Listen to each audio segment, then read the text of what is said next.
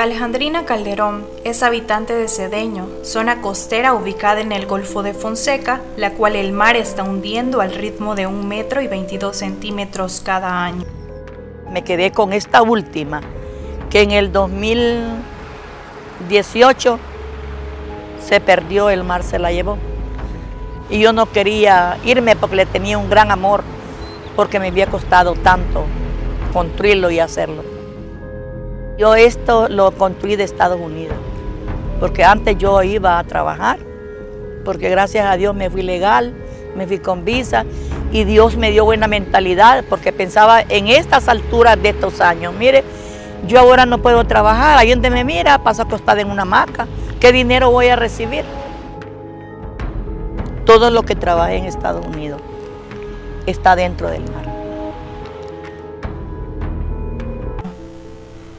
En este episodio del podcast abordaremos el tema de efectos del cambio climático en Honduras, una región en rojo por parte de los estudios realizados por diferentes organizaciones. Además, una breve historia del descubrimiento del calentamiento global y las soluciones que se podían plantear a nivel planetario ante la inminente crisis climática. Aumento de la industria, quema de combustibles, gases de efecto invernadero, deforestación, contaminación, industria química. Son solo algunas de las causas que han llevado a la Tierra al declive ambiental.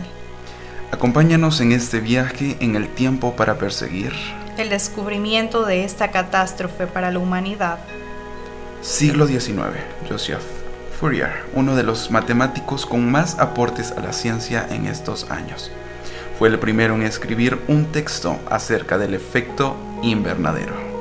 Básicamente se preguntaba, ¿por qué la Tierra no está ardiendo si está en constante exposición del calor debido al Sol? Llegó a la conclusión que la atmósfera era capaz de absorber el calor que emite la Tierra, aunque su composición era un misterio para este tiempo. Fue 40 años después, en 1866 para ser específicos, que el físico irlandés John Tyndall descubre que el CO2 es un gas capaz de absorber el calor y aunque se encuentra en pequeñas cantidades, tiene un efecto importante en la temperatura de la Tierra. Junto a esto llega la revolución industrial y una serie de avances industriales que cambia el sistema socioeconómico. El trabajo artesanal tuvo un gran descenso y las grandes fábricas llegaron a posicionarse en primera instancia. Con la expansión de grandes centros de producción industrial, se creó una nueva clase social, el proletariado industrial. Las ciudades comenzaron a crecer de forma muy importante.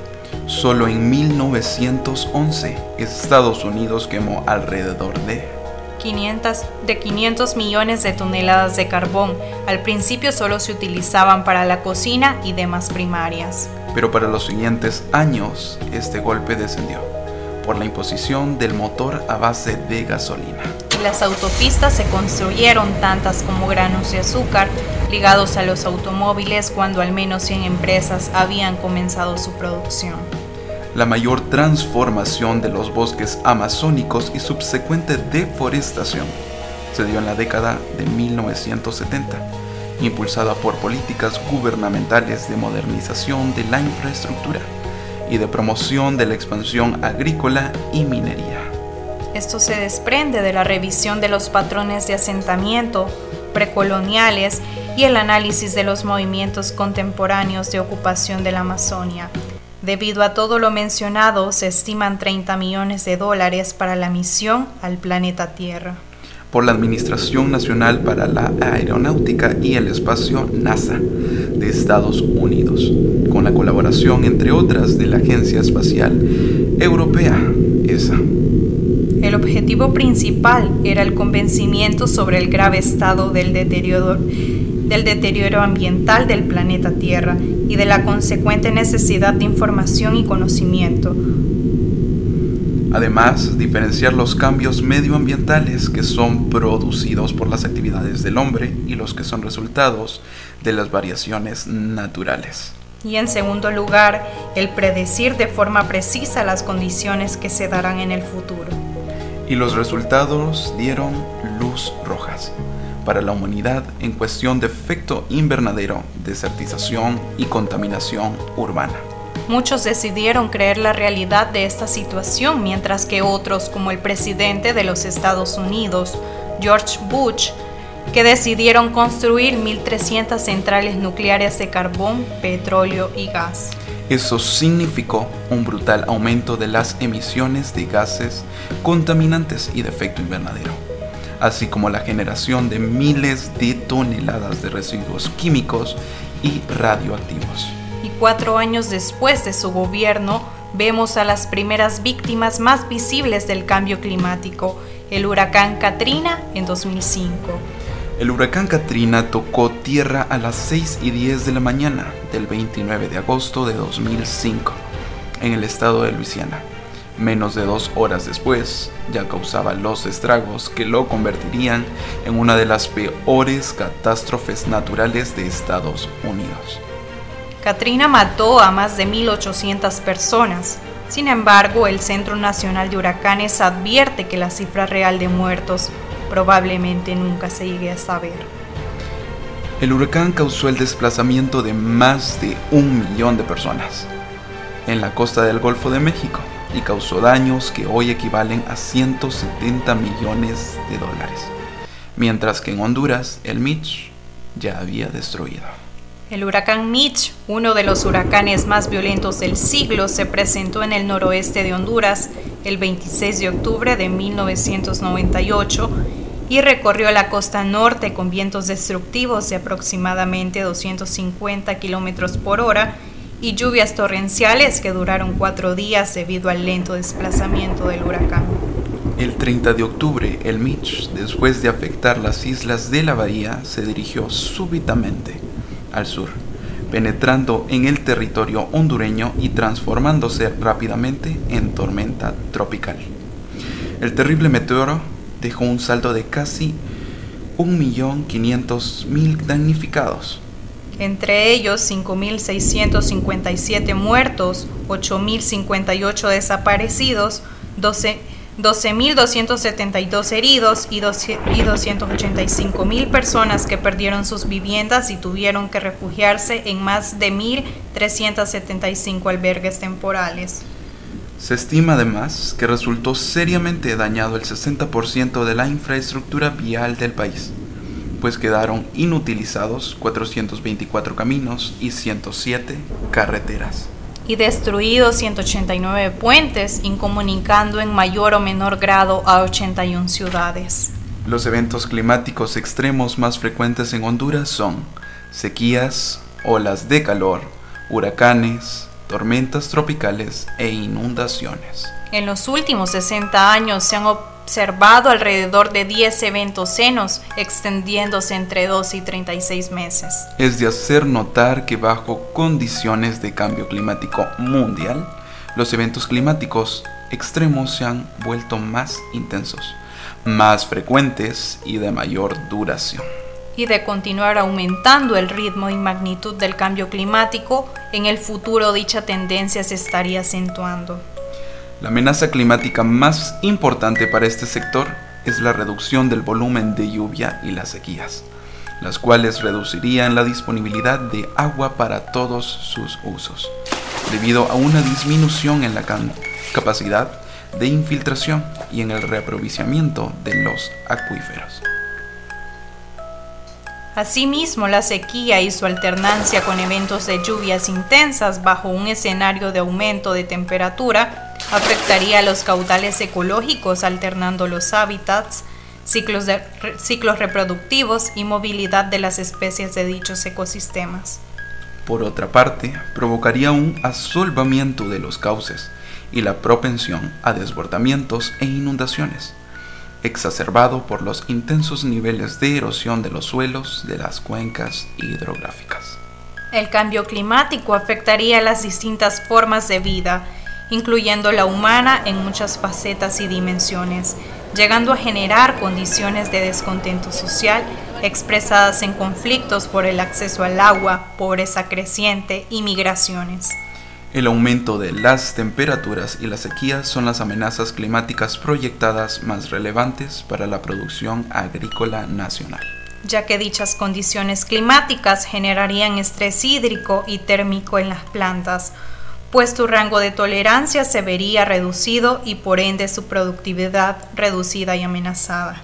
Lo anterior pondría en riesgo la seguridad alimentaria del país, particularmente de las poblaciones rurales y urbanas más pobres.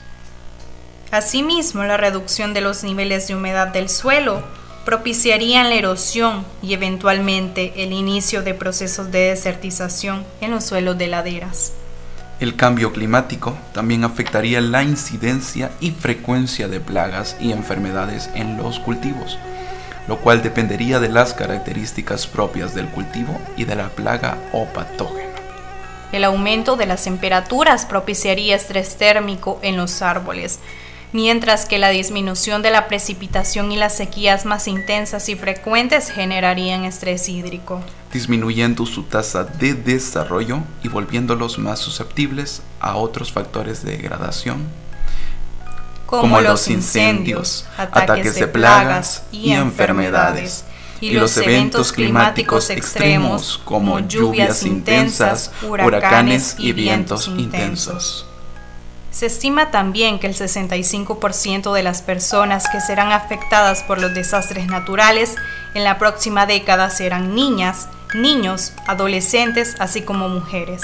Cabe recordar que la calidad del agua y del aire, la temperatura, humedad y las enfermedades transmisibles tienen un mayor impacto entre la población más joven del país debido a su menor desarrollo fisiológico y del sistema inmune. El cambio climático también está provocando un aumento de la pobreza entre los trabajadores con salarios de subsistencia, la llamada pobreza laboral, pues cualquier alza de los precios de los alimentos tiene consecuencias en el bienestar. En el área rural, donde el monto del salario es la mitad que en el área urbana, cuando las cosechas se pierden o rinden menos de lo esperado, muchas familias optan por la migración hacia las áreas urbanas. La elevación del nivel del mar generaría un retroceso de la línea costera mediante la, la, pérdida de playas, erosión de acantilados, intrusión de agua salina en cuerpos de agua dulce y propensión a inundaciones marinas, así como también afectación de infraestructura y asentamientos humanos en, de estas zonas. El aumento de las temperaturas y los cambios de los patrones de precipitación y humedad aumentarían el riesgo de transmisión de enfermedades vectoriales, dengue, malaria, mal de Chagas y de enfermedades hídricas bacterianas y parasitarias. De las mencionadas ya hemos tenido asentamientos en el país, como el incendio de Tatumbla con más de 18 hectáreas quemadas. El dengue, algo que cada año incrementa. Las viviendas en Cedeño ahogadas en el mar el descontento de las personas por la poca agua en la capital. El incremento de la pobreza y la migración más recientemente de los huracanes ETA y OTA. Y la falla de la colonia Guillén Celaya debido a inundaciones.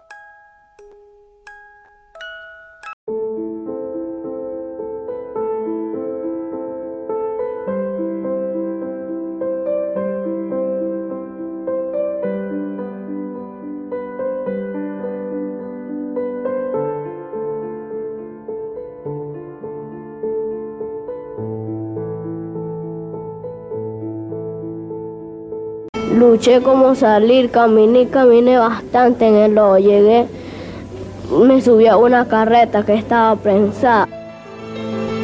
¿Por qué me los quitaste, Dios mío, Dios mío? ¿Por qué me los quitaste? Pues el verano dicen que uno tiene que economizar el agua, todo eso. Eh, solo dos horas lo dan.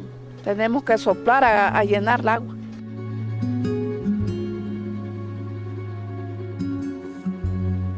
A veces vienen a vender agua por cisterna, pero las cisternas se aprovechan de, los abonados, se aprovechan del cliente. Vienen vendiendo agua a, 35, 40 y hasta 50 lempiras el barril. Y aquí hay familias pobres que quizás no, no, no pueden comprar un barril de agua por 50 lempiras.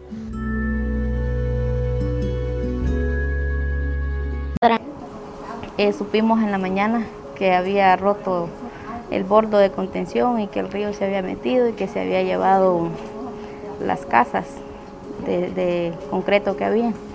Pues en ese momento lo único que se nos vino a nuestra cabeza fue, se fue nuestra casa. Fuimos a ver el puente ahí y ya el agua ya venía hacia donde nosotros. Pues solo me tocó nomás venir a decirle a la familia que se alistaron, que recuperamos, que quedar aquí solo sacar documentos, cuestiones que, que necesitábamos. Mi familia sí toda salió, pero yo no, yo me quedé en el bordo del río un mes. Bueno, hay veces que los traían agua, comida, así por lancha, y hay veces que no. El agua ya me daba al pecho, entonces, ya cuando me daba al pecho, entonces tuvimos que pedir ahí en una iglesia, una iglesia cercana que está enfrente de la casa de nosotros, pedir que nos dieran para, para guardar unas cositas.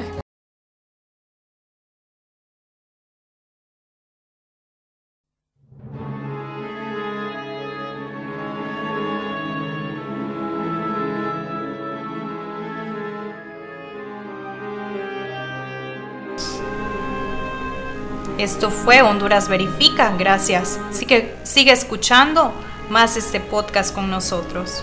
Agradecimientos especiales a Teorías de Conspiración de Parcast, UNICEF y Diario El País. Hasta la próxima.